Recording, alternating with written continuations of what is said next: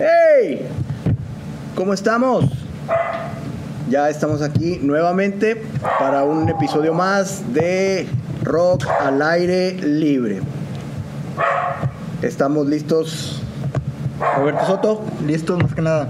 Miguel de León, Listo. Un placer, José. José Manuel Rodríguez y El perrito. el perro. está, ha estado Ahí bien está. prendido desde que. desde Está bien que emocionado. Y, con justa razón, ¿eh? porque, bueno, ya lo habíamos anticipado en nuestro primer capítulo, que una vez que se lanzara el, el álbum del que vamos a hablar hoy, pues sí, vamos a hablar de él, ¿verdad? Y pues tenemos invitadas de lujo.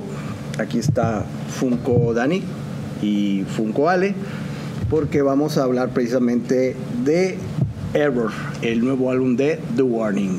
Así que si ya lo escucharon o si no lo han escuchado y quieren saber más o menos cómo va el rollo con el error de The Warning, pues quédense, ¿no?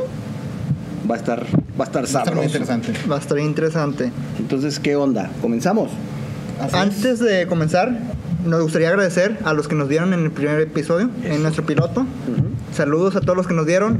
Por ahí estuve leyendo los comentarios. Saludos hasta Colombia, eh, Perú, Ciudad de México. Los demás no me pusieron de dónde los- eh, nos den, pero a todos les mandamos un saludo. Gracias por sus comentarios. Los Sí. leemos todos. Tratamos de responder. Tomaremos Y- en cuenta las sugerencias. Sí, para futuros eh, episodios, alguna banda que nos recomienden algún tema, coméntenlo y estén por seguros que los leemos y los tenemos en la lista de pendientes. Muy bien, entonces, ahora sí, ¿Comenzamos? Comenzamos. vámonos.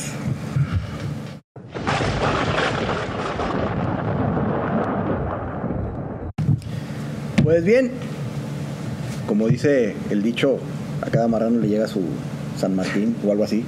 Bueno, lo que quiere decir el dicho es que no hay plazo que no se cumpla. Y para todos los que estábamos esperando que llegara el día en que pudiéramos escuchar completo el nuevo álbum de The Warning, Error, pues finalmente llegó el 24 de junio. Y al menos a través de las principales plataformas de streaming, pues ya está disponible para quien quiera escucharlo o descargarlo. Así es. Este se estrenó en un viernes, Un viernes, un Danny Day. un Danny Day. Por eso los Danny Days son the best day. Paulina ya le tienen algunos comentarios al respecto, pero cada quien, ¿no? Este, sí, y la verdad eh, era es un disco muy esperado, este, y yo vi varios comentarios al respecto eh, de la recepción del disco.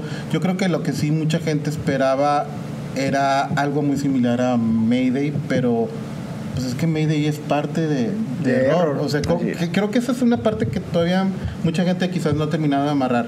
No son dos discos separados, es uno solo y el EP es parte del disco ya completo. Todo se grabó al mismo tiempo, entonces este eh, es un trabajo completo en donde la primera parte nos lo entregaron este, eh, De manera- anticipadamente. sí. Así es. Y si, y si recuerdan, este, en su momento cuando se lanzó Mayday, pues las mismas chicas se encargaron de explicar que fue una decisión que se tomó en conjunto con Lava Records, Republic Records, su, su, Su disquera. su disquera.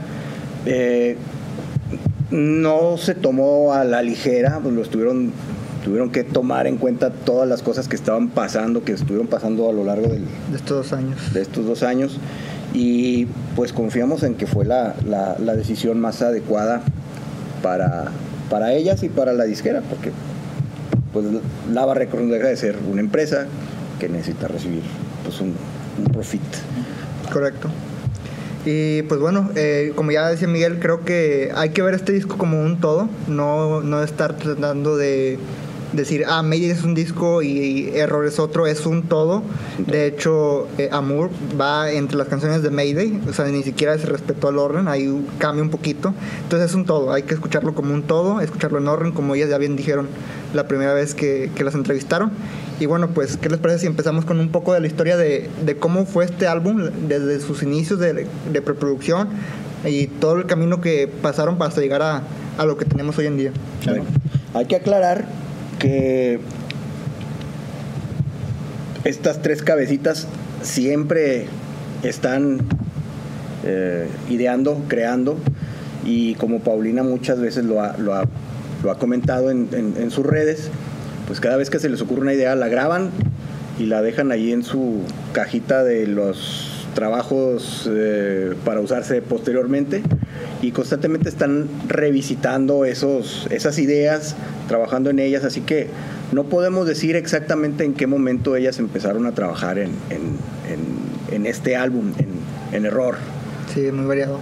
Eh, han, han salido por ahí comentarios de, por ejemplo, Disciple fue una canción que se les vin- se le ocurrió a Paulina la, la línea del, del coro en unas vacaciones En Canadá. En, en Canadá.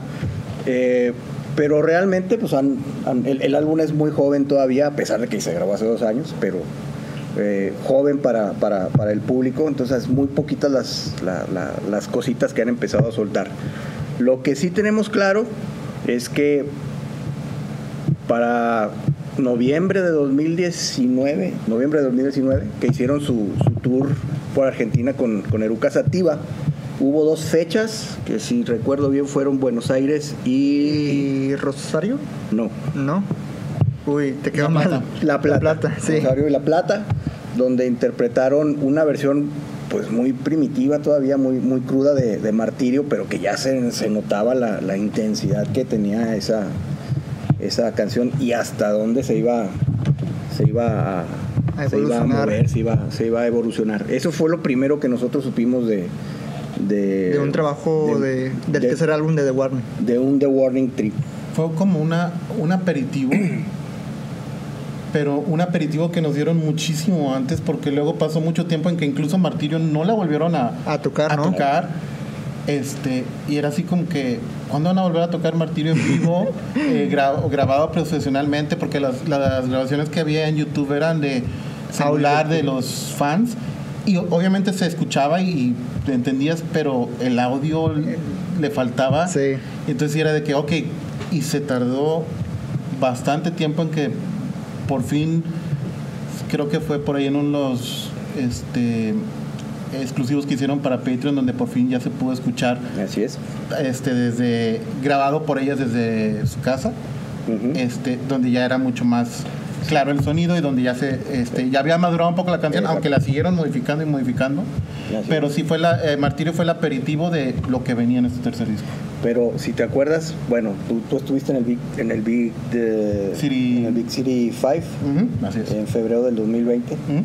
Este, tú también estuviste, ¿verdad? Cameraman, el doctor también. Yo no. Corríjanme, pero la gente hubo un momento en que les empezó a pedir Martirio. martirio. Y Dani se desvió. martirio. pero tuvo que pasar mucho tiempo para que pudiéramos volver a, a- a escuchar a escuchar martirio.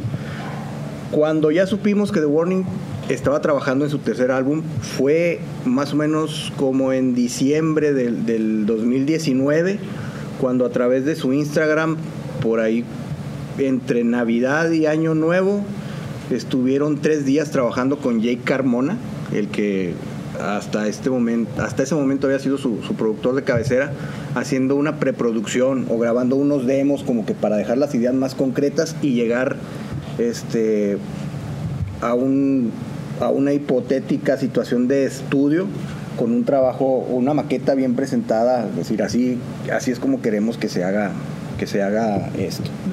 Pero, pero de esas sesiones, aparte de fotos y de videitos así que, que no dejaban, dejaban ver mucho, pues nos dejaban así con, con las orejas salivando, ¿verdad? porque queríamos escuchar el, el material nuevo y no, Y eso fue escuchar. hasta enero del 2020, cuando oficialmente arrancan ya la campaña de Kickstarter, en donde obviamente eh, hacen el fondeo, donde mencionan que pues, eh, gran parte del apoyo es para trabajar en el tercer disco y aparte este eh, para apoyarlas en, en ese momento la, su primera gira que tenían planeada por Estados Unidos y Canadá este ese famoso video donde también nos enteramos que a Ale le encantan las snacks. este, Recordemos que ahí eran independientes todavía, no estaban firmados. Así es. El, el 2020 eh, empezó pintando, pintándole bastante bien a, The Warning porque estaban estaban, tenían delante varios proyectos pues muy, muy, muy, muy importantes. El primero, la grabación del, del tercer álbum, que como bien dicen, hasta ese momento todavía estaba siendo concebido como, como otra, otro trabajo independiente. Estaba su primer, su primer gira por Estados Unidos, que eran alrededor de 25 fechas por toda la geografía de, de Norteamérica y que la gente estaba ansiosa de verlas. Este, estábamos ansiosos. Yo de hecho había hecho planes con un cuate para ir a las fechas de Texas, pero pues, bueno, finalmente se, se tu- se tuvieron que posponer. Había, tenían también una, una fecha en uno de los festivales que se estaban consolidando como los más importantes dentro del hard rock heavy metal en México, que era el Domination Fest. Cierto. Iban a tocar ellas el segundo día en, el, en, en- en Ciudad de México, en mayo del 2020. Y se hablaba de, de algunas otras, algunos otros movimientos que estaban pensando hacer. eh, y en medio de todo eso, pues salió la campaña del- de, de Kickstarter, que como bien dice Miguel, era para fondear la grabación del disco y aparte también para fondear la gira por, por Estados Unidos. Este, y de ahí, de esa campaña, salieron también algunos, algunos, algunas posibilidades de shows muy interesantes, porque dentro de dentro del Los rewards. dentro del package de rewards había uno para Estados Unidos y uno para, Londres. para, para. Inglaterra. Y también en México, ¿no? Y hubo en México, pero el de Eh, México no no, no no vendió. tuvo, no tuvo quórum, que era un concierto privado como el que, el que hicieron en, como el que ofrecieron en la campaña de dos años antes, en 2018, para precisamente para fundar, para financiarse la grabación de, De- Queen of the Murder Scene. Este, pero sí, al menos el, el concierto de Estados Unidos y el concierto de, Londres. de Londres sí se sí quedaron Concretados. quedaron concretados, se van a realizar en algún en algún futuro próximo, todavía no, no sabemos nosotros cuándo se, se vaya a realizar. Sí, y de hecho, este eh, ha sido, Kickstarter lo, lo mencionó por ahí, ha sido una de las campañas más exitosas. Así es. En menos de 24 horas eh, duplicaron la meta que se habían establecido. En, me- en 24 horas vendieron lo este, Eh, llegaron, el- llegaron al, al- objetivo. sí. Sí, Y, no- y lo duplicaron, llegaron al 215% del... No, ¿Sí? llegaron al 500. Ah, bueno, no, no, me refiero en un, Ah, en en un un día. día. Ok. Sí, no, ya- o sea, en un día fondearon y Sí. duplicaron la meta. Ok, Eh, eh, la campaña duró casi un mes. duró un, dura un mes Y, la sí, campaña. llegaron al 500 y algo por ciento. Entonces ha sido una de las campañas más exitosas que, que se ha manejado en Kickstarter en cuestión de ah, promoción de una banda de música en general. Este, y eh, pues sí, a partir de ahí, pues lo que todo el mundo esperábamos es que, bueno, ese mismo año va a salir el disco y todo parece que iba a estar normal. Hasta que llegó Llegó la pandemia. La pandemia. Sí, se nos apareció el COVID y mandó al traste todo, ¿verdad? Este, algunos de nosotros tuvimos la oportunidad, ¿verdad, cameraman? De, ir- de verlas en su último show antes de la pandemia, que fue en el Vive Latino 2020, allá en, en- en el auditorio, en el En auditorio no, en el aut- autódromo Hermano Rodríguez. Foro Sol. en Ciudad de México Carpa Intolerante, si no me equivoco. un concierto muy breve, pero impresionante, increíble ver y, y emocionante eh, ver la manera en que se empezó a juntar la gente y la gente las coreaba las canciones con ellas y las, las vitoreaba. Fue, este, a lo mejor no es muy correcto decirlo, pero fue el mejor cierre de actividades antes de la pandemia que pudo, que pudo haber tenido una banda. Y luego, pues todo se fue por un pozo. Nada. Se vieron afectados todos, pero aún así, ellas no dejaron de trabajar. ¿no? Y creo que fueron de las primeras bandas, si no fue la primera, que rápido se puso las pilas y empezó a trabajar pues en la única vía de comunicación que podía tener en ese entonces con sus fans, que eran las redes sociales. Y de una manera a lo mejor muy carrereada, muy impromptu, en el día en que tenía que haber empezado su gira americana, como ya la gira americana fue primero pospuesta y posteriormente cancelada, pues lo que hicieron es, de premio de consolación, hicieron un, un live, hicieron, hicieron un concierto desde su cuarto de ensayos, el famoso The Cave de, de The Warning, que pues a lo mejor no fue un derroche de tecnología, pero estuvo, Estuvo muy, Estuvo muy bueno. muy emotivo. Muy, muy emotivo. Este, ese fue el inicio de una actividad muy, muy constante de las chicas en, la- en las redes. Retomaron los famosos Dani, Pau y Ale Days. Empezaron a tener más convivencia con su, con su fandom a través de Instagram. Empezaron a hacer los, los miércoles de preguntas y respuestas inicialmente en Instagram, después los, los migraron al, Patreon, al Patreon, Patreon. pero fue una de las bandas que más en contacto se, se- se mantuvo con, a lo largo de toda a lo largo de toda la Que de hecho que ya estaban acostumbrados un poco a eso, o sea, siempre lo, lo han manejado porque por naturaleza eh, muchos de, del fandom está en todas partes del mundo. Este, entonces ya traían ese ritmo y pues como que para ellas no lo vieron como un obstáculo, fue fue como muchas cosas que ellas han demostrado. Cuando se topan a algo es saben enfrentarlo y lo enfrentan de la mejor manera y tratan de sacar el provecho, el mayor provecho posible, de- el mayor provecho de la situación.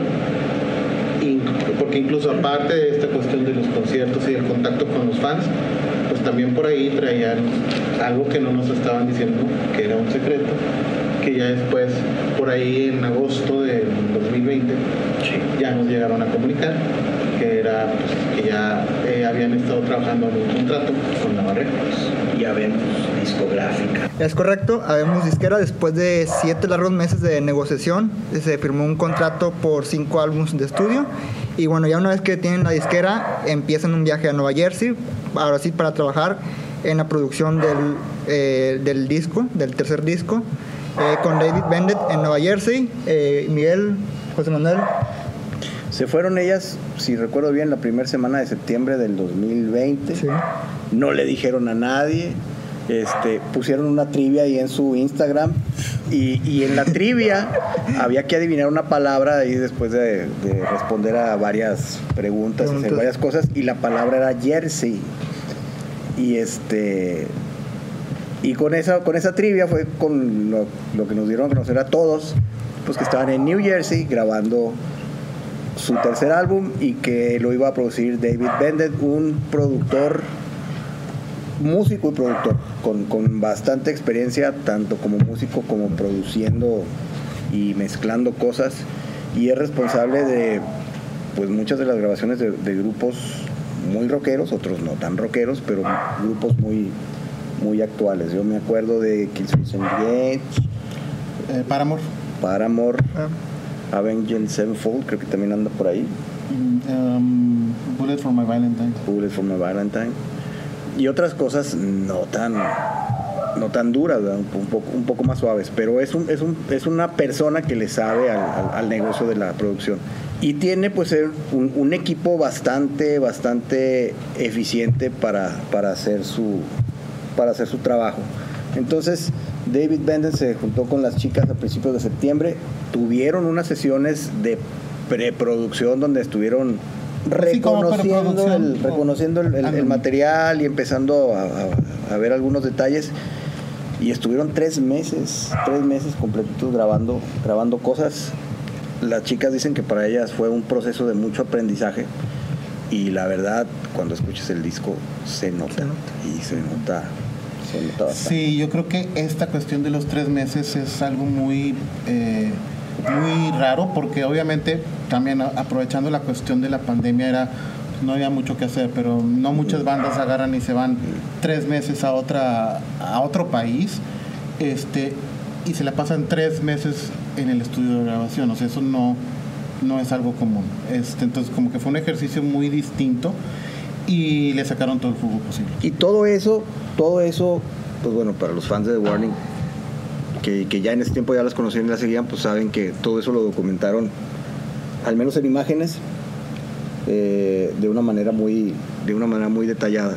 Pero no podíamos escuchar nada, no, no, no, no escuchábamos nada y nomás podíamos eh, divagar, imaginarnos qué era lo que estaban haciendo. Sí recuerdas que Dani dijo que casi casi David le cayó con 20 mil guitarras, así como que Sí. toda la experimentación entre guitarras, eh, amplificadores, este, gabinetes, este. Sí. Entonces eh, pudo experimentar cosas que o buscar sonidos nuevos Sí. este que antes no te- tenía esa posibilidad tan sencillo sin, sin toda la experiencia que trae este, Sí. David Bendez. Hay, hay una serie, hay un mini documental ahí en su canal de YouTube que se llama Disciple in the Making, si no me equivoco, donde narran o cuentan sus experiencias en este proceso de tres meses en New Jersey, trabajando con David Bennett. Cuentan todo esto de las guitarras, de la experimentación, incluso de, de las. eh, cuando ellas. eh, que de- creo que esto lo dice David Bennett, donde ellas eh, defendían sus canciones a, a muerte. de- Como trío de Sí. leonesas. Leonas. Sí. Como unas leonas. Y bueno, después de eso regresan a México, ahora sí, para, para, eh, bueno, vacaciones de invierno. Regresan, de- si no me equivoco, por ahí de febrero a la masterización. Ujú. Eh, y ahí todos seguimos queriendo escuchar las nuevas canciones, pero pues, todavía no sale nada. Hasta que eh, pues anuncian que el primer sencillo, eh, Choke, saldría el 21 de, de mayo De mayo. se hace es. una gran expectativa eh, porque por fin podríamos escuchar algo del trabajo nuevo de The Warning. Si bien nada más era un sencillo, no teníamos fecha como tal de un álbum. Bueno, se llegó la fecha y Choke creo que una gran canción para, para comenzar con su serie de lanzamientos hasta llegar a lo que fue el lanzamiento de Mayday. Eh, le siguió Evolve por ahí de, de julio, dos- Julio, como dos meses después. Eh, y después de ahí eh, se viene el proyecto de, de Metallica, que también lo escondieron muy bien. Eh, no dijeron nada hasta como dos semanas antes del lanzamiento, que fue como a inicios de septiembre. Más o menos. Eh, ya después nos enteramos que lo trabajaron en, en una semana, Una si no me equivoco. Y escuchar esa versión de Enter Sandman eh, tan propia de ellas y que lo hayan trabajado en una semana es, es increíble eh, lo que lograron. Si no me equivoco, también esas trabajó David Bender, les apoyó en la producción o en la masterización, algo así. No, eso fue local, ¿no? Mm, No, viajó alguien de Los Ángeles. ah, no fue David. Creo que David hizo la mezcla. la mezcla. Y Pero viajó la Mike- pro- Ma- eh, Alguien viajó de Los sí. Ángeles a Monterrey a hacerlo, porque recuerdo que dijeron que conectaron la laptop, no sé si de Dani o de Pau, y que luego remotamente grabaron a Alesia, que Sí. Alesia también grabó en su laptop. O sea, todo fue muy Ah, nuevo sí. porque fue remoto en una semana. Y la verdad, este, haciendo paréntesis en, en el proyecto de Metallica, o sea, sí, para mí sí fue muy increíble cómo muchos de los artistas que fueron invitados a, a ese proyecto, pues la verdad, o se fueron por la fácil de vamos a hacer el cover Así De toda la de lo que es Metallica. Otros agarraron y hicieron su experimento. O lo copias igual o haces tu versión y que cuando la escuchas dices, es que aunque sé que es esta canción, tiene todo el sonido de esta banda. Exactamente. Este, y ellas lograron eso en una semana.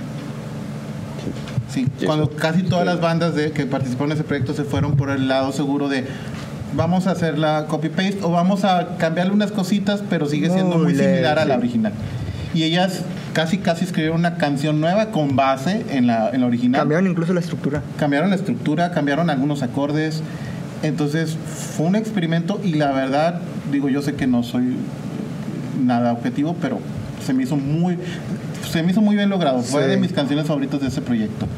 Este, pero sí, este, eso fue mientras estábamos recibiendo poco a poco Lo las que era Mayday. de Mayday. Fue el lanzamiento del Blacklist, el álbum de tributo a Metallica, Fue donde viene, 10 donde de viene septiembre, esa, si no me esa equivoco. versión de Enter Satman. Y luego Sacan Este, de sorpresa Martirio. sacaron Martirio, así de, De golpe. Nadie se lo esperaba. de sorpresa, sí. Se lo anunciaron que una semana antes.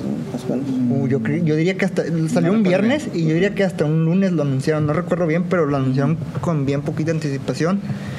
Eh, su segunda canción en español. Y si no me equivoco, el, la- el día que anuncian, eh, bueno, que sacan de Martirio, anuncian la fecha de- definitiva de Mayday. Sí. O a los pocos días de que salió Martirio. Y salía el 8 de octubre. eh, salía Disciple, el video de Disciple. Sale eh, el 8 de octubre, sale Mayday con el estreno de Disciple, junto con Animosity, sí y Y ya, eran las que faltaban. eran las que faltaban, eran las tres. Disciple. Disciple, sí y Animosity. Salen estas cinco canciones de Mayday. creo que fueron unas canciones eh, muy buenas para sacarlas, muy energéticas, para dar como, como ese, ese eh, tiempo para que fue lo que comentábamos al principio, que, no, que estaba extendiendo la fecha de salida del disco por cuestiones que, que lo revisaron con Lava y que ellas tenían sus razones, pero sacaron esto para acomodar un, un aliciente entre el tiempo que salía el, tiemp- el disco completo. Y bueno, pues eh, tenían anunciado cuando salió, eh, salió eh, Mayday empezaron a anunciar algunos conciertos para... De hecho, sí fue cuando, cuando, cuando retomaron la idea de, de hacer el tour por Estados Unidos. Sí. Y eh, habían hecho un, un calendario para empezar a presentarse a partir de enero. de enero. Empezando con los dos shows que ya, ya habían sido vendidos para el Troubadour. Troubadour, cierto. Y enseguida pues empezar a, empezar a hacer su tour. Pero pues nuevamente ese destino maldito. No, no, no, o sea... Y, y es que era la segunda vez que Es se cancelaba el, el- el- o que se posponía su tour Y, y tan obviamente esperado. eh, ellas lo esperaban y aparte también se saben que los fans lo estaban esperando, entonces Sí. ha de ser la- el sentimiento doble de tengo ganas de, de presentar, de tocar en vivo y aparte se van a decepcionar los fans. ¿Cuántos van a comprender que está fuera de, su- fuera de su alcance, fuera de su control? Sí, Este, definitivamente. Porque incluso ahorita que mencionabas lo de lo de cómo fueron liberando Mayday, este, yo sí llegué a leer muchas cuestionamientos de por qué se estaba haciendo de esa Que, manera. que incluso David Bendy respondía a esos comentarios de que Sí. todo tenía un porqué. En su momento fueron eh. Choke y su video, Evolve y su video. Eh, Quitemos Enter Sandman. Eh, Martín, Martirio y su video. Gran video, por cierto. Este, Disciple, y su, y su video y tres- Luego, dos canciones más. Animosity sí, y tiempo después un video de Animosity que salió ahí Animado. animado. Video animado. Ujú. Este, entonces, ese no es un esquema que una banda normalmente sigue al momento de sacar un disco. Este, ¿Ustedes cómo lo vieron? ¿Qué opinan de, de cómo, se- de, de ese esquema? Eh, al fin- digo, sé que esta fue una decisión eh, tomada eh, pues con Lava, con el, el equipo de, de management de, de la banda. Creo que se buscaba dar como, como tiempo a que la situación mejorara y a que la situación se pu- pudiera ser un poco más clara en cuanto a ver cuándo podían empezar a, a girar, a, a promocionar el álbum. Sí. Eh, creo que fue una buena decisión el irlo sacando poco a poco para dar a los fans, pues, de que, mira, aquí está la música de que trabajamos, solamente, pues, esperar, porque al final de cuentas, eh, pues, no, ellas no pueden hacer nada porque la situación cambia. Ellas no pueden decir, vamos a salir a girar en octubre, porque la- ni siquiera las ciudades o los gobiernos permitían aglomeraciones. Entonces, a lo mejor, pues, no tenía mucho sentido sacar un disco completo que no ibas a poderle dar promoción en vivo. A mí me gustó el esquema, se me hizo mm, eh, que pude disfrutar más las canciones, porque le dedicaba yo como eh, eh, público, le dedicaba el tiempo a esa canción que liberaron. sí, es que tenías. Yo recuerdo, Choke y Wolf las tuviste como por dos meses para disfrutarlas, escucharlas cuantas veces Y, como dices, luego sacaban el video en vivo o eh, otra versioncita. Entonces, ah, bueno, sigue siendo la misma canción, pero la saboreas. O sea, le das Sí. el tiempo. Entonces, me agradó mucho el esquema. Claro que no iban a poder sacar las 12 canciones así, pero me gustó mucho que, oye, ahí te va la mitad y luego ahí te va la otra mitad ya toda junta. Entonces, me agradó el esquema, la verdad. Sí, a mí también, la verdad, me, me gustó y creo que fue, que fue- creo que fue al fin- al final de cuentas una buena decisión. Eh, Habrá quien no le habrá gustado, pero Sí, digo, obviamente también la cuestión de la resistencia al cambio. sí. Yo, yo no estoy completamente de acuerdo con esa manera de hacer los lanzamientos, pero tampoco me, me desagradó. Yo soy un viejito, estoy acostumbrado a ver los discos todos completos.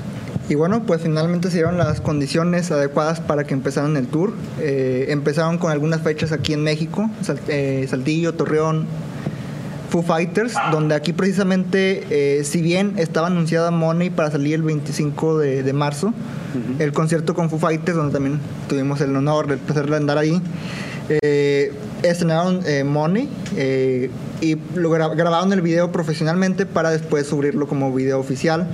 Eh, creo que fue un escenario magnífico, el Foro Sol eh, eh, casi lleno, 60 mil personas para estrenar Money. Mucha gente que estuvo ahí no las conocía, se hizo fan a partir de ahí. Y bueno, Money que es una gran canción. Eh, tiene una onda muy un poco diferente a lo que ya estaba en Mayday con ese coro al principio el, el sonido de, la caja de registrador antigua Eh, eso se toca el, el 15 se estrena el, el 25 la tocan aquí en Monterrey en el, en el Show Center Eh, después Guadalajara y bueno ya empieza ahora sí la parte de Estados Unidos Eh, eh, su 27 fecha si no me equivoco eh, de Mayday Tour más o menos. Cerraron, bueno, tuvieron las fechas del Troubadour. Regresan a- aquí a, a Monterrey a un par de semanas de descanso. Se van de nuevo ahora para su parte de, de Canadá. Tuvieron algunas fechas en solitario, algunos festivales con Stone Temple Pilots. Y de nuevo regresan a Monterrey y pues nos anuncian lo que ya todos esperábamos. eh, Error se estrenaba el 24 de junio, un viernes otra vez. Eh, lo anunciaron también, creo que con dos semanas de anticipación. Más o menos. Se hizo mucha expectativa. Eh, nos sorprendieron también con un video musical que no se esperaba, el que ya mencionaste. Y bueno, y también una sorpresa fue que fueron de, quedaban que- pendientes cinco canciones y al final fueron siete. Bueno, una es una intro de un, un minuto y otra es un bonus track, y- que tal de, no se esperaba. Eh, y bueno, eh, si quieren comentamos un poco las canciones rápidamente de las, las nuevas que salieron. Eh, la primera, No Renes Amour, eh, ¿qué les pareció esta, esta gran canción? Bueno, a mí, Amor, este. eh, primero por el nombre, lo primero que esperabas. Con, ah, porque ahorita, ahorita que comentabas, cuando lo anunciaron, hicieron Ah, la toda su dinámica de. Este, saquen el código para sacar el. Fue una gran manera, la verdad, sí. Digo, ese tiene toda la mano de Dani. Ahí, Sí. Esa dinámica es muy Dani. Muy Dani, Este, entonces ahí todo el mundo estábamos descifrando y teníamos el debate, ¿te acuerdas de que es que son 12 canciones, es que son 14, es que ahí salió Eh, toda es la cuestión de... todos los nombres iban siendo de una letra y luego de una palabra, perdón, y ahora Kool-Aid Kids mm, eh, como que no, cuadraba, cuadra. etcétera, etcétera. Este, entonces, bueno, sale Amor en el playlist y mucha gente se imagina, ah, esa es una de las baladas. Afortunadamente no lo No, es. y es increíble. No es tan pesada, pero sí es rock, o sea, es más pesada de lo que esperas con el nombre. Con el canción. nombre, sí. Este, y eh, a mí lo que me agrada mucho, en primer lugar, el bajo. Traten de ponerle atención al bajo. Es, a veces es difícil, ta- por- tanto por, la, este, por el nivel tan- y por las frecuencias. A veces se necesita eh, escuchar las canciones con audífonos. Como- Escuchen como- las canciones con audífonos. Como dice la gente, el bajo no se escucha hasta que te equivocas. o hasta que lo quitas. hasta que lo Hasta que quitas. lo quitas. Sí, este, pero en serio, si pueden escuchen las canciones con audífonos y pongan atención al bajo. Es en todas las canciones es increíble, en Amour es una gran línea de bajo. Da un soporte cuando Dani está con la guitarra principal haciendo un riff, eh, da un soporte increíble, no nada más se queda haciendo eh, la, la- la nota tónica, es- eh, empieza a crear sus líneas eh, muy increíbles. Yo Y- creo que parte del, del- de uno, uno de los ingredientes del, de- del estilo musical de The Warning es que precisamente la manera en que interactúan la guitarra y el bajo permiten que al, al- al bajo de Alejandra se le dé un tratamiento melódico y no puramente rítmico. Y eso es algo que no cualquier banda lo puede lograr. Generalmente ocurre en los power tríos, pero no necesariamente. Uno al que nos podemos remitir, pues indudablemente es Rush. No, no suenan, no suenan parecido a Rush, este, no tanto, pero es más o menos la misma, la misma manera de, de conjugar el, las, fre- las frecuencias de ambos instrumentos. Muse, también hace Muse cosas también. muy similares. Digo, al final de cuentas, como dices, Power Trip. Es una canción que tiene un tratamiento muy suave, pero que cuando, cuando explota, explota y es dura. Y lo que le da mucha de su dureza y mucha de su belleza es la tremenda voz de Dani, que, que aquí está, que se sale. Dani demuestra un rango dinámico increíble. Increíble. En el momento que pasa al francés, Esa parte nadie se se esperaba, va creo. a la parte más suave y dulce que tiene.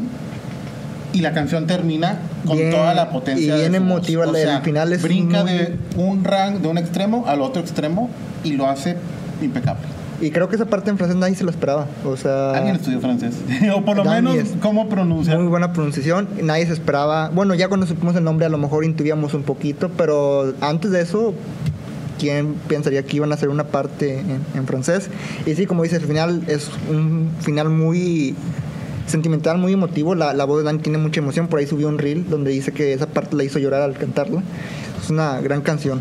Creo que es una de mis favoritas de, de estas nuevas canciones. Y ya quiero ver a todos los que se quejan de que está muy blandita. Ya quiero ver cómo la brincotean a- ahora en el Metropolitan. Si es que va. Pasemos a error. Error. Error. eh, eh, de las canciones que quedaron, este es un potente la- himno rockero, sin lugar a dudas. Eh, y aquí es donde entra la parte de, yo asumo que es Paulina, digo, sé que al final de cuentas lo de- platican entre las tres y todo, pero la genialidad de agarrar y decir, voy a meter un código binario en la canción como un, un riff vocal, no, no, no quiero llamarle coro, es un Es riff vocal. es un- es un arreglo arreglo. vocal. Lo acaba de mencionar, ¿verdad? En Sí. las historias. El- que, el- que la histori- que la idea fue de Pau. Sí. Dani acaba de de comentar que la idea fue a la Este, Pau. o sea, si de por sí es complicado ponerte a escribir, ahora meterle algo así y que tiene un significado, o sea, ese código binario no está nada más así al random. Este, y bueno, la guitarra, Pero fíjate, fíjate, eh, no sé qué tanto es coincidencia y qué tanto fue la manera que le estuvieron ellas este, dándole vuelta y vuelta, pero métricamente. El, el- el- son- el- el sonido, la métrica de las, de, de las palabras dentro de los compases donde, la, donde lo incluyen está perfecto. Sí. O sea, de, en ningún momento, en ningún momento suena atravesado o, o- o- o disonante fuera de lugar. o fuera de lugar. Ah, Queda perfe- encaja perfecto. sí, Así es. La, ca- la cadencia, que ahorita también voy a mencionar la cadencia en otra canción, es, eh, es por eso digo que es parte de la genialidad del- de la composición musical, Sí. en la parte de la, de la lírica. Este, eh, no cualquiera se atreve a hacer eso. Este, no, y obviamente ese, esa parte eh, va a estar coreada también en los conciertos. O sea, no, no, yo me voy a Eh, equivocar, eh, pero es me un va a valer. reto a que te lo aprendas. Me va a valer. O sea, yo les voy a decir puros ceros y unos. Aunque por aquí también eh, hay un reto que yo tengo de que le invito una cerveza a quien pueda decirlo en orden como está en la canción. Como comentario final, este, las guitarras. O sea, no es un riff complicado, pero es un riff súper potente bueno. y muy, muy bueno. Entonces, ahí es donde también lo que platicábamos de que no necesariamente tienes que tener solos de 30 notas este, por segundo eh, para que sea un, un solo muy bueno. Son. eh, tiene punch las guitarras en, en la canción. A mí me, me gustaron bastante y. este, Fíjate, una, una cosa a, a mencionar ahí. Para mí, de todas las canciones de- de- del álbum, esa, esa es la más, la más dura, la más pesada, la más así, la más heavy. Y sin embargo, no es ni la más rápida, ni la que tiene mayor cantidad de distorsión.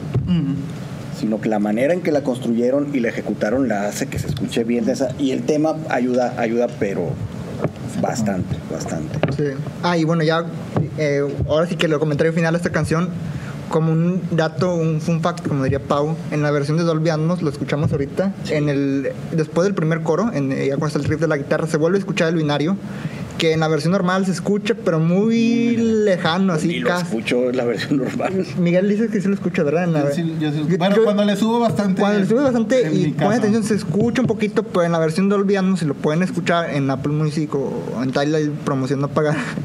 Eh, ahí está la- las, eh, las opciones de escucharlo y es una mezcla también un poco diferente. eh, un Sí, poco- sí. Alcanzas a identificar más como más capas de, Sí, más de capas instrumentos. musicales.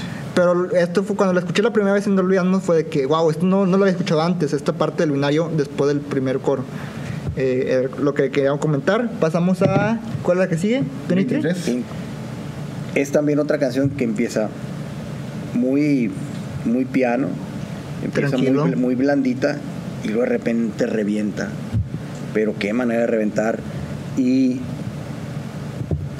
Desde que yo escuché a The Warning por primera vez, sus canciones originales, siempre, y es algo que a todo mundo le digo, lo que tienen estas muchachas es que todas sus canciones, todas, cualquiera, tienen algo, tienen un detallito que, que hace que la primera vez que la, que la oigas te acuerdes mucho de esa canción por, por ese pedacito. Ya conforme va pasando el tiempo, te familiarizas con ella y pum. Pero este tiene uno de esos momentos antes del último, del último puente, cuando hacen así un- una progresión tan, tan, tan, que se ve bien teatral, bien dura. Es otra vez una canción que es muy, muy, muy dura, muy teatral, muy, muy emotiva, muy apasionada. Bueno, pues creo que ya eh, la describió muy bien. Es una, yo solamente diré que es una canción muy emotiva, muy, eh, pues te transmite eh, ese sentimiento que, que, Pau eh, transmite al cantar. Eh, sí, como te dice José Manuel, empieza muy tranqui. Cuando la escuchas los primeros segundos dices, ah, va a ser, va a ser la balada que tanto hablaban y después revienta y, y empieza con todo, con toda la banda completa y es una, es una gran canción. Para mí esta canción, eh, la composición musical de nuevo, eh, es tan buena. Este, cuando yo la escuché la primera vez, estaba escuchando un storyboard auditivo. Un storyboard son estos dibujos que eh, para cuando haces un, Un video. un video o una película, te apoyas en los, en los dibujos para ver cómo van a ser las tomas. Yo ya estaba visualizando el video musical sin que exista un video musical de esta canción. La manera en que te eh, va es- describiendo las situaciones, la manera en que está escrita de que tiene frases muy de, ellas, digo, no voy a generalizar de Pau, probablemente son de Pau, pero tiene fra- frases muy de ellas, mezcladas con frases muy sencillas. Por ejemplo, stop me.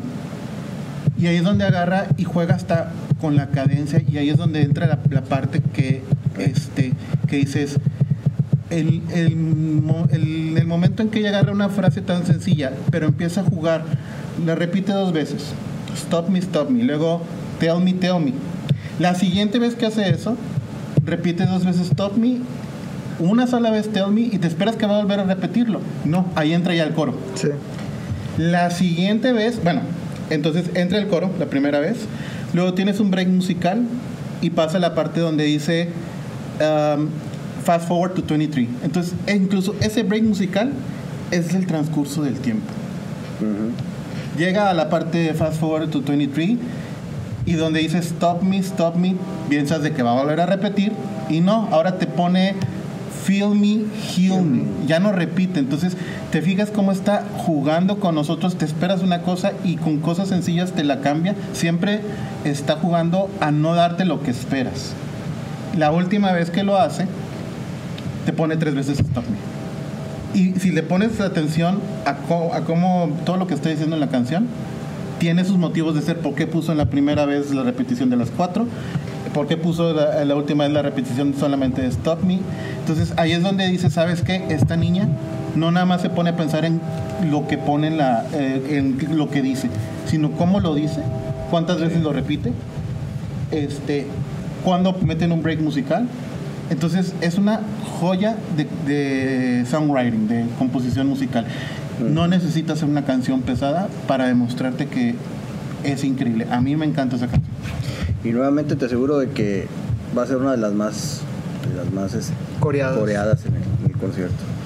Cada, cada, cada, cada, ca- cada una en su, en su contexto este, son, son canciones muy, muy intimistas. Eh, esa es una de las cosas que también este, cambia mucho en, el, en, el, en, este, en este nuevo disco. Siempre han escrito muy buenas letras. Eh, siempre ha sido muy creativo Pau en ese, en ese sentido. Pero en este álbum las letras están más, son más intimistas, son, son más personales, o sea, están transmitiendo más emociones, sentimientos y puntos de vista más allá de únicamente estar contando una historia, que era lo que había venido haciendo Pau hasta, hasta Queen of the Claro. Chain. Yo este, eh, solo espero que Pau no haya vivido esto. o sea, a final de cuentas, está escribiendo sobre un tema donde se han hecho miles de canciones al respecto. es. No es un tema nuevo, pero la manera en que lo enfrenta Sí. es un tema, eh, es de una forma muy muy de Warning. O sea, solamente ellas podrían haber hecho algo así con una temática que ya se ha tocado muchísimo en canciones de todo tipo de géneros. Sí. Sí, A lo, a lo que me refiero es que no, no está nada más describiendo una situación, sino que ya también está empezando a manifestar sus opiniones o, o- o- o a transmitir un sentimiento o una emoción que le provocan ese, ese, ese tipo de, de- de escenas. Vamos. Y dos puntos más y ya termino. Este, el bajo. Otra vez, póngale atención al bajo, la Sí. verdad. Este, no tiene que ser así, como decía, 30 notas por segundo. La verdad, el bajo es muy bueno, da un muy buen apoyo. Y finalmente, casi siempre, mucha gente habla del crecimiento vocal de Dani. Pau también ha crecido vocalmente. En esta canción lo demuestra sobre todo en la parte final. Y bueno, pues seguimos con Kool-Aid Kids. ¿Qué les parece esta canción? Bueno, a mí se me hizo muy interesante el inicio. Tiene este un martilleo que Sí. es como una es percusivo, pero conforme va avanzando la canción y entra la batería, ese mismo sonido sin hacerle nada se vuelve mm, melódico. O sea, está muy interesante porque empieza el tas tas tas. Y Cuando entra la batería y entra los instrumentos, sigue ahí es- ese martilleo, pero ya se ya son las notas que están Sí. acompañando al resto de la canción. Eso se me hizo súper interesante. Apa- aparte de eso, el bajo. O sea, el bajo cuenta el bajo, increíble la, la. Este, la historia, la temática se me hace muy interesante, sobre todo eh, siendo ellas que no, no estaban vivas cuando ocurrió toda la, Sí. la cuestión de, de esta secta en Guayana. En Guyana, ¿Guyana de? People's. Temple, de Jim De Jones. George, Jim George- Jones. Jonestown, right? Eh, fue en Indiana, eh, en, en Indiana- Indianapolis, y cuando ya estaban creando muchos problemas, se fueron a Johnston en Guyana, Ujú. como para estar ocultos. Sí, hay toda una historia de que hay varios documentales. Este, De hecho, habían introducido el tema en sí, eh, y habían tocado un poquito, no como tal, solamente un, un par de versos, y aquí ya es un poco más, eh, Sí. más de lleno en, en ese- en esa y, temática. Y la, la curiosidad de que en sí también hay una frase que dice Kool-Aid Kids. Kids, ya. Bueno, hay una, hay una interpretación de, de esta de esta letra que hizo José Mauricio Schwartz. No lo y, y se refiere no tanto al, al suceso en, Ah, en- ya, sí, sí. en la Guyana, sino que él refiere es que a raíz de ese suceso, una frase común en la cultura norteamericana, eso sí hay que revisarlo, es precisamente el Kool-Aid Kids, que se le, se le, se, se le nombra Drink así a una persona a la que la han engañado, a la que la han engañado, Sí. que fue lo que hizo Jim Jones con con, toda su gente. con toda su, su- su gente. Pero indudablemente que el contexto de la, de la historia está metido por, yo lo siento mucho en el, en, en- en el ritmo de la, de la, de la canción, el, la manera como, como empieza la, la, Sí, la empieza con una, como muy autoritario. muy, muy marcial. muy, muy marci- como un poco recordando a Disciple que también empieza muy, Ajá. muy como muy autoritario, muy marcial, Pero Disciple es energética. energético y acá empieza Y un poco es, más, es- es sí, muy, es muy militar para, para, para decirlo en otros, En en otros términos. Creo que por ahí ya comentaron que el efecto que tú decías ahorita, Miguel, lo hicieron con, con una cadenita de una, con una cadenita de su mamá, golpeándola sobre, sobre una mesa y de ahí sacaron la, el sonido que después seguramente lo han de haber, lo han de haber procesado. Y, y nueva- y nuevamente, pues la, la- lo que siempre hemos dicho, que no hay ninguna canción de The Warning que se parezca a otra de ellas, que, que tenga una, una influencia, una influencia notable. A mí me encanta mucho el, el- el puente, por la intensidad de la melodía vocal y por lo que, por lo que manifiesta, ¿no? Es, es, es, es una canción que te puede pasar de noche si no le pones atención, pero ya una vez que se te mete en las orejas ya no te la sacas. Sí, me pasó algo así, al principio fue como, ah, está chida y ahorita la traigo, eh, la traigo en la mente. Aparte de Doubt and Regret is Part to Be Human. Sí, esa parte. Esa parte está muy... Eh, no sé si ya lo dijimos, pero de nuevo, el baseline está increíble. Es que Ya sería repetirnos. Ya sería repetirnos. asume que voy a decir eso en todas. En todas, ¿En qué, en, en todo qué canción. ¿En qué canción de este disco no le puedes poner atención al, al- al bajo? Es, independientemente de la de la calidad de la composición musical, la manera en que fue grabado el bajo resalta. así Resalta mucho. Un chorro. Sí. No nada más, no, no solamente la manera en que fue grabada, sino el fraseo. Ujú. Este, y, de ahí pasamos a la gran balada. La balada. Una gran balada. Revenant. Revenant. Y pues. ¿Ya es- viste lo que puse, verdad? No, no traigo puestos los, los fondos de em- botella. empieza. Perfection. Sí. Es todo lo que puedo decir. E- Es una, empieza como muy personal. eh, tiene como ruiditos eh, como de estática que asemejan. De hecho, creo que lo comentó también este Mauricio. eh, asemejan como si estuvieras en una fogata. Ah, es que iba a decir como una es chimenea. fogata, ¿no? O como sea, una chimenea. Eh, te da- y también, eh, si le pones más atención, se incluso escucha como, como un efecto de viento. eh, Sí. Un viento fuerte corriendo. Entonces te da esa sensación de, de como estar en una fogata, escuchando la canción con ellas. eh, con la guitarra paneada a la izquierda, la voz en el, en el derecho o en el centro derecho. eh, y sí, perfección. Es una gran balada. Eh, la voz de, de Pau es increíble. Ya revisando la letra, su tema es, es, un poco más, más, más profundo. Eh, es algo muy existencialista, es algo muy, muy, muy, muy profundo. Yo creo que es un tema que ellas no habían tocma- tocado, al menos con tal profundidad hasta, hasta, hasta, hasta esta vez. Y yo no quiero ni imaginarme cómo va a sonar eso en vivo. Cuando, cuando Led Zeppelin, que Led Zeppelin era una banda bastante, bastante dura, que empezó siendo una, una, una, música muy estridente en sus primeros dos álbums, pero que siempre empezaron a, a partir del a partir sí del segundo, pero más que nada del tercer álbum que empezaron a, alimentar mucho ese lado acústico con, las guitarras de palo las mandolinas y las percusiones. Eh, es, esa, ese ambiente empezó a calar mucho dentro de, su, de- dentro, de su, dentro de sus álbumes y siempre había al, menos uno o dos temas acústicos en, en sus, en sus discos. Y por allá por mediados de los 70 cuando, cuando sus giras eran las más las más largas, las más, los, los shows de dos horas y media o tres horas, ellos siempre metían un set acústico y este, hay- por ahí hay varias fotos.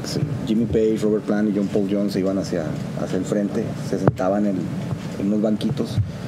John Paul Jones con una mandolina, eh, Robert Plant con un pandero y, y- y Jimmy Page con, con una guitarra acústica y empezaban a tocar ese, ese, ese tipo de material en un set así chiquito. Este, Sí, claro.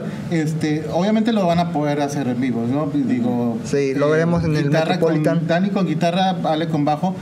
La cuestión es que esta canción tiene tantas capas Tiene de un guitarra. chorro de guitarras. que- que Tiene un slide sí. muy bello. Sí. Y sí, cierto. Sería una pena que no.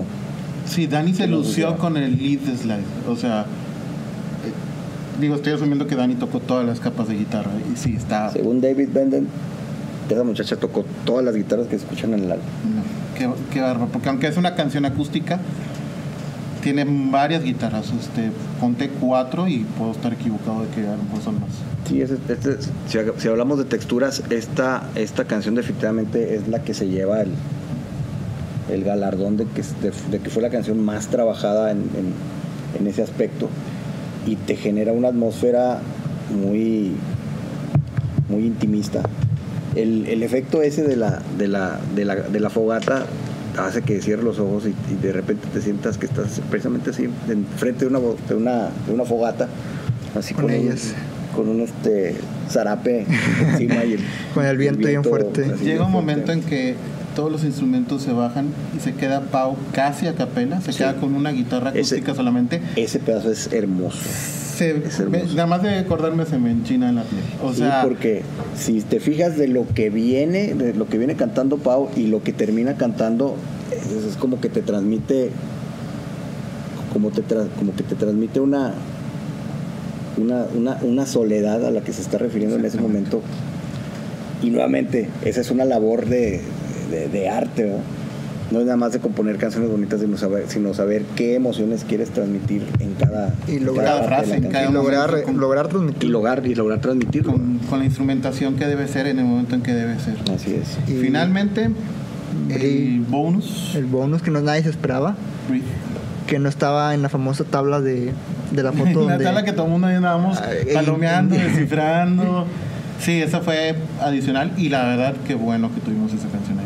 Trae una onda muy lo-fi, pero eh, piano eh, y voz de Pau es, es una- también una canción muy, muy emotiva y la voz de Pau creo que transmite también nueva cuenta igual que en Reina ese sentimiento Eh, y bueno es, es- esa si no me equivoco la grabaron aquí en Monterrey eh, ya, ya regresando de, de allá de New Jersey, eh, por ahí, recuerdo que como en octubre estuvieron unas historias aquí en Monterrey grabando algo, y nadie sabía qué onda y al parecer todo indica que fue esta canción.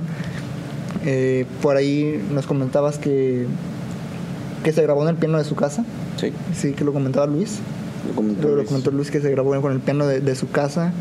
Entonces es una grabación, pues, a lo mejor no con todo eh, el... Con, no, no con un gran equipo, pero le- es una grabación un poco más sencilla, pero que sin embargo logra transmitir ese sentimiento muy... Te deja, te enchina la piel. Es una gran canción. Qué bueno que tuvimos este bonus. eh, no sé qué ustedes opinen apa- más de esta. Digo, yo ya se me apagó la computadora, pero con así con el, el tema que mencioné antes, ¿no? el storytelling. Ah, o sea, el- sí. la composición musical. Llega un momento en que yo estoy así sintiendo el agua hasta el cuello, así como lo describe la, la canción. la sí. canción. O sea, no necesito más producción. O sea, es con lo que y no fue una limitante sino con lo que ella decidió exactamente ese es no no fue algo que no fue algo que estuvo limitada sino ella quiso nada más usar eso y lo logró Es una decisión artística. Sí. ¿Estás de acuerdo que si ella quisiera agarraba y decía, le agarraba a cualquiera de los con los que ha grabado aquí en los estudios de- sí con los que grabaron los, acústicos? los acústicos de Mayday eh, Oye, puedo ir a tu estudio para grabar. O sea, no batalla en eso. Sí, pero es- decidió hacerlo así y no necesita más. Es ella y el piano, así como alguna vez salió en una historia de Instagram de que les voy a tocar en el piano, es suficiente. eso es suficiente para transmitir lo que ella busca ¿Y tú cómo la viste? Yo nada más voy a decir una frase. Es un, Sí es un, es un perfecto tesoro de dolorosa belleza. Es hermoso, pero es muy dolorosa, es muy, es, es- es muy doliente. Este, pues de hecho lo estábamos platicando hace rato. Estábamos acomodando todos los fierros. Este, ¿qué onda? ¿De dónde saca la- de dónde saca Paulina la inspiración para escribir ese tipo de, de- de canciones y que se sientan tan vivenciales? Porque tú se la crees, La, la canción, por lo, por, lo, por lo que dice su letra, habla de acerca de una persona que está en, en medio de una depresión Muy tremenda. fuerte. Este, y obviamente, pues,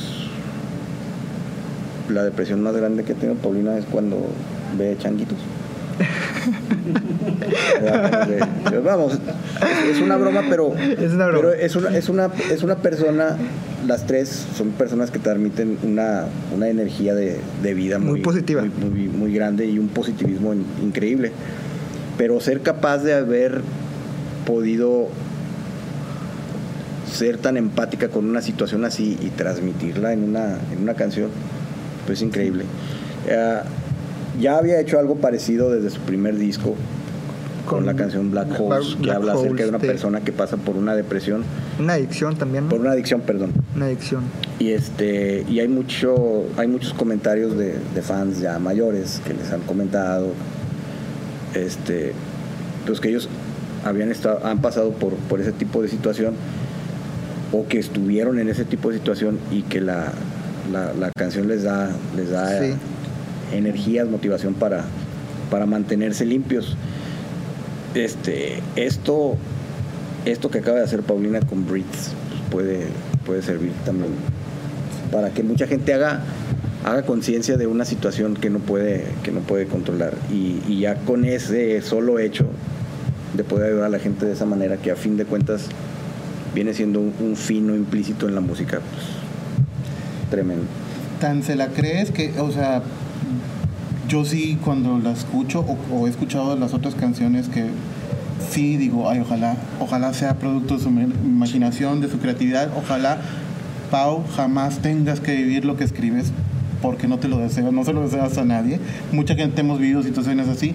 Espero de corazón que Paulina todo lo esté sacando de lo que lee, de lo que ve, que jamás lo viva, pero te lo transmite de una manera como si lo, estu- como Como si lo hubiera vivido. Es, es, es, es, es desgarrador la manera en que raspa la voz en, en el, en el segundo coro, cuando levanta la voz y se, se le raspa la voz como si se le estuviera quebrando así en, en- en llanto y se, se me paran los pelos Sí. del alma. Y pues, conclusiones finales de todo el disco. Eh, pues eh, ya verlo como un todo, definitivamente eh, es un gran disco. Tiene sus, digamos, altas y bajas en cuanto a canciones energéticas y canciones un poco más tranquilas, pero que todas son unas grandes canciones. Eh, Revenant es una de mis favoritas y no es para nada la más energética, no es el rock más pesado. Es un gran disco que llevábamos eh, dos años esperando lo que saliera, por fin lo tenemos en nuestras manos y pues toca eh, disfrutarlo, eh, escucharlo en orden, como ellas ya dijeron que, que las canciones tienen un orden, eh, si bien no es un álbum conceptual, mencionaron que bueno que nos demos la oportunidad de escucharlo en orden. pues porque ellas eh, estuvieron un buen tiempo decidiendo el orden que querían para las canciones y pues esos son mis comentarios ustedes Yo no puedo decir que es mejor o peor que Queen of the Murder Scene o que Sí, 21st creo que eso- esas comparaciones no vienen al es caso. Distinto, es, es una evolución, Es eso una sí, es claro, es. una evolución de lo que venían haciendo antes, pero es un trabajo que va por sí solo. Y no es ni mejor ni peor, es distinto que Queen of the Murder Scene, Sí. distinto que 21st Century Blood. Y yo ya no tengo palabras eh, ni en español ni en inglés para decir obra maestra, porque ya Sí. lo había dicho en Queen of the Murder Scene. Vienen y entregan esto y, y ahora qué voy a decir, ya no, ya no. y espérate a The Warning y vienen 4 cosas mejores, entonces sí. simplemente una entrega más, la cual disfruté bastante, pienso seguir disfrutando de aquí a que tengamos nuevo material. Este, y esperamos pronto ver eh, estas canciones en vivo. En el Metropolitan. En Ahí dos andaremos. meses. Ujú. Un mes, un poquito más de un mes, ¿no? Así No, que dos meses. Dos, me- ay, dos meses. Eh, entonces, para los que vayan, tengan planeado ir ahí a. Todavía hay boletos de para el Metropolitan. Hay 29. boletos para el último. Para, Para el lunes. 29 Para el lunes 29. Todavía hay Este, boletos. Y pues, a ver si mm, búsquenos y ahí nos conocemos. Sí. Platicamos. Escríbanos ahí en los comentarios si, si van a ir y nos topamos por allá. Y pues nada. ¿Tocayo? ¿Y yo no ¿Qué voy a hablar pareció? o qué? Final, Ah, al final, cierto. eh, la, eh, la opinión, es la opinión, la opinión experta es al final. Tocayo. ¿qué te pareció? Yo quiero remarcar lo que dice Roberto, el asunto de escucharlo como un todo, escucharlo en orden, pero sobre todo poner mucha atención a la lírica, a Las letras. Las letras. escuchar la música y las letras. Y se van a encontrar, como bien dijiste Tocayo, con una obra maestra. Perfecto. Henry, ¿qué opinaste del disco? No, pues me gustó. Todo el álbum está, está genial. La que me gustó más fue Cool Kiss, por el look que tiene. Y de las pesadas, entre comillas, pues Error y Ball. Y pues todo el álbum está genial. Todo el álbum está genial. Y ahora sí, la opinión experta.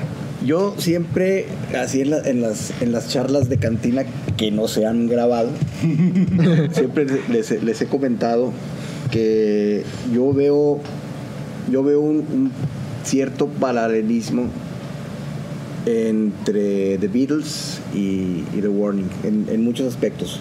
No es ni siquiera que tengan un estilo parecido ni, ni nada ni nada por ese por ese estilo sino por un lado la manera en que evolucionan musicalmente y por otro el contacto, el, gancho que tienen con, con, con la gente. Es el mismo gancho que tuvieron los Beatles en su, en su momento y cada vez va a ir siendo más, más, más grande. Y así como los Beatles en un principio, los Beatles tenían el, lienzo en blanco prácticamente. Ellos hicieron lo que quisieron con su música, mezclaron estilos, lo los estilos más dispares que podías imaginarte, ellos lo, ellos lo revolvieron con, con sus ideas y ahí salieron excelentes canciones. Ellas están igual y eso ya lo hemos comentado, ya lo hemos comentado mucho. Y platicando con otros viejitos, otros más viejitos que yo, este, pues sí, llegamos a la conclusión de que Queen of the Murder Scene fue para, fue, es para The Warning lo que fue el álbum Rubber Soul para The Beatles. Y Error es para The Warning lo que fue el Revolver. En estos dos álbumes The Beatles también tuvieron una evolución increíble, aunque fueron com- compuestos prácticamente en el, en el mismo año. Y tienen cada uno de ellos una personalidad muy distintiva. Y no puedes decir que uno es mejor que el otro. A lo mejor uno tiene canciones que te tiene más de las canciones que, Que te, te gustan que, que otro. Pero los dos son excelentes. En el caso de, de- de The Warning, Queen of the Murder Scene sigue siendo la obra maestra que, que es desde, el- desde que la, la editaron. Y como bien decías, Error ni le quita ni le pone eh, a, a Queen of the Murder Scene. Es, es una obra diferente donde se nota la evolución del sonido de la banda.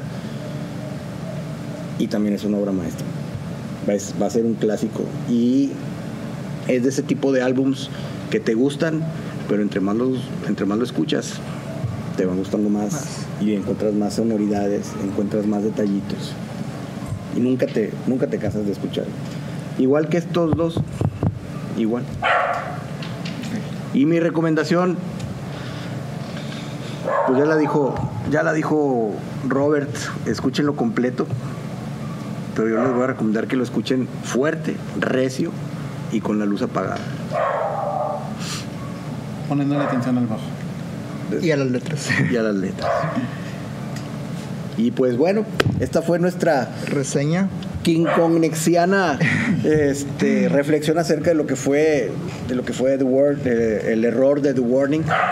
Eh, Toda si, su no, trayectoria. si no lo han escuchado, vayan y vayan y peguenle la oreja. Está en todas las plataformas de streaming y esperemos que pronto ya lo podamos conseguir en físico y lo tengamos por Aquí, Aquí, por aquí en medio.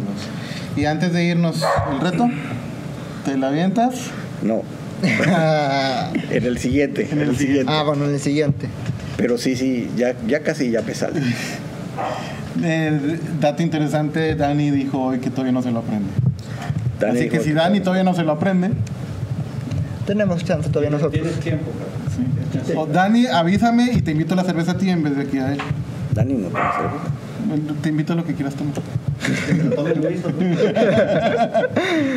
Que te lo tome Luis o tú. O Rudy, está bien. Bueno, voy a subir mañana un Instagram donde la voy a estar diciendo. ¿Y cómo sé que no lo vas a estar leyendo? Porque no la voy a. Porque me voy a, me voy a poner así. Con My face. Ah, bueno, vamos a confiar. Ok, ¿Vale? perfecto. Bueno, pues Y finalmente, pues muchas gracias por a todos los que se quedaron todo este tiempo. todo este tiempo eh, comenten eh, qué les pareció, eh, qué les pareció el, el, el, eh, el disco completo, si ya lo han escuchado, cuáles son, son- son sus canciones favoritas.